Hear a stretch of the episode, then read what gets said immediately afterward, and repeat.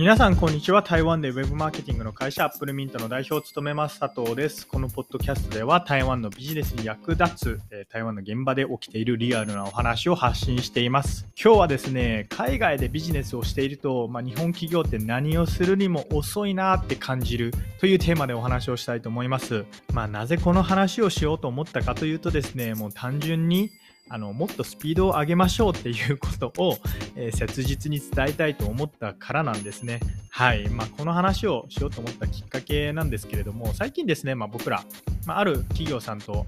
ある企業さんに限らず、まあ、いろんな日系企業さんからですね、本当幸いなことにお問い合わせだったりとか、まあ、いろんなご相談をいただいていまして、じゃあ今から始めましょうかっていう、あの、フェーズというか、まあ、そういう段階に来ている会社さんが結構あるんですけれども、まあ、その中でですね、まあ、やっぱり台湾の日系企業さん、まあ、台湾の日系企業さんというか日系企業さんですね、日系企業さんは、そのやるまでの決断が本当に遅いなっていうふうに思います。もうなんか、僕からすれば、それぐらいだったら、もうさっさとやっちゃえばいいのにみたいに思うんですけれども、あの、本当に遅いと思うんですね。まあ、ちょっと一例を挙げますと、まあ、例えばなんですけれども、まあ、ある会社さんとそうですね、えー、ウェブサイトを作りますみたいになった時に早い会社さんとかだったらあ分かりました。じゃあすぐに本社に確認しますとかって言ってこう1週間以内にですねあえー、っと大丈夫ですみたいなあのお見積り書ください。でお見積り書を見て、えー、じゃあ分かりました。やりましょうみたいな現地に決定権があるような会社さんとかは、まあ、1週間2週間であの、ね、臨機まです終えて、じゃあ進めましょうっていうところがあったりとかするんですけれども、まあ、その一方で、まあ、遅い会社さんはどうなるかっていうと、あの、散々、こう、スペックとかお見積もりとか話し合うだけ話し合って、で、それに1ヶ月ぐらいかかって、で、1ヶ月かかった後に、今度契約書みたいなのをお渡しすると、あの、法務部って絶対遅いんですね。まあ僕の経験上、法務部の人が遅、あの、早かったみたいなことはなくて、法務部の方の検査、チェックって絶対1週間とか2週間ぐらいかかるんですね。まあ、それは法務部の方々が、こう、隅々まで見ているからだと思ってるんで、あのね、決して法務部の方々をディスりたいわけではなくてですね、あの、法律に関する、あるいは契約に関することなので当たり前ですけれども、慎重には慎重を重ねて見ている結果、それぐらいかかると思うんですけれども、まあ、これがですね、また1ヶ月とか絶対かかるんですね。そうすると、ウェブサイトの納期って、まあ、大体2ヶ月から3ヶ月ぐらいで通常だったらできると思うんですけれども、2ヶ月から3ヶ月でできるものがですね、最初のディスカッションと契約書で日系企業だとまあプラス2ヶ月ぐらいかかったりするんですね。まあ、そうすると、じゃあ台湾の会社さんとやったら2ヶ月から3ヶ月で終わるのが、日系の企業さんだと、まあ、4ヶ月から6ヶ月ぐらいかかるわけですよ。この差はやっぱりでかいわけで、2ヶ月3ヶ月、まあ、あるいは4ヶ月ですね、3ヶ月から4ヶ月の間に世の中って結構変化するじゃないですか。うん、3ヶ月から4ヶ月の間にウェブサイトのトレンドが変わるとか、あるいはウェブサイトが完全にダメになるみたいなことはないと思うんですけれども、去年でしたっけ、あの、クラブハウスっていうアプリが一時的にすっごい流行ったと思うんですけれども、あれもですね、まあ、急に来ては3ヶ月、4ヶ月でこうフェードアウトしてみたいなことがあって、その今時の3ヶ月4ヶ月ってめちゃくちゃ流れが早いと思うんですよ。でも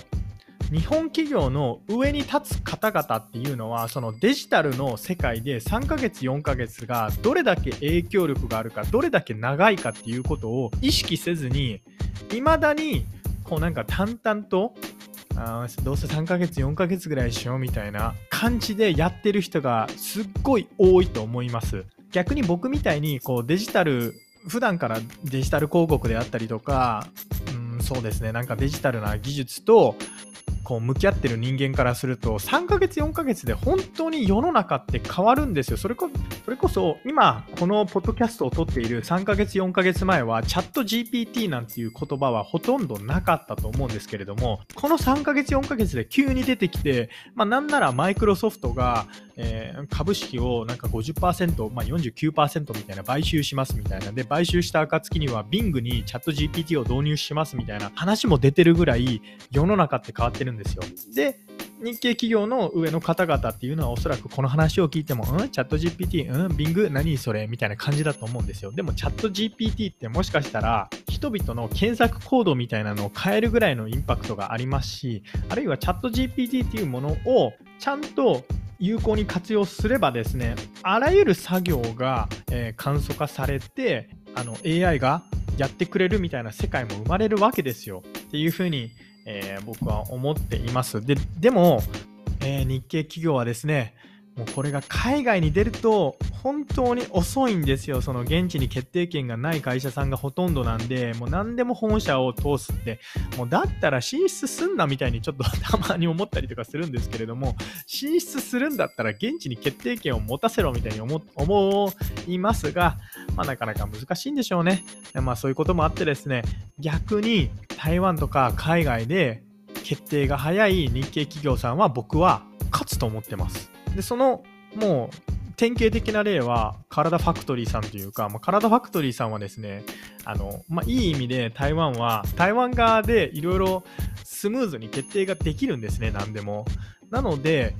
例えば僕、体ファクトリーさんと定例行くじゃないですか。で、何か提案するじゃないですか。もうその場でですよ、代表者さんが、ああ、じゃあやりましょうって言って、で、僕、その場で、じゃあ次のネクストアクションみたいなのを列挙して、その日には動いてるんですよ。で、そうすると、まあ、何が起こるかっていうと、カナダファクトリーさんは本当に他の日系企業さんに比べて実験してる回数が多いんですね。あの実験した分失敗もあったりとかするんですけれどもでも失敗するって言ってもたかだか数千件から数万件ぐらいの失敗なわけですよで失敗した分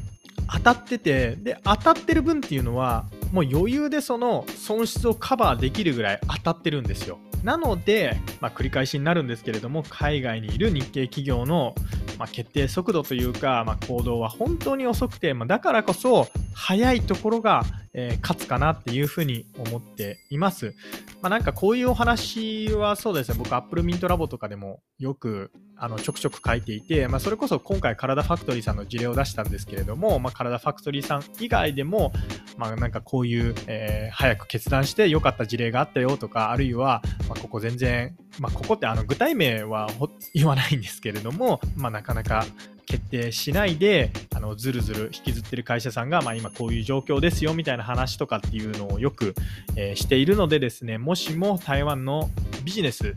まあ、興味があるというか、まあ、本気で台湾で、成功したいって思っている方が、まあ、このリスナーさんの中にいたらですね、ぜひ、えー、Apple Mint Lab を一度、えー、ご覧ください。まあ、気に入らなかったら、その、その月であの解約しても全然構いませんので、僕個人的にはめちゃくちゃコスパがいい あのメルマガだと思っているので、えー、興味がある方はぜひご覧ください。以上、Apple Mint 代表佐藤からでした。それではまた。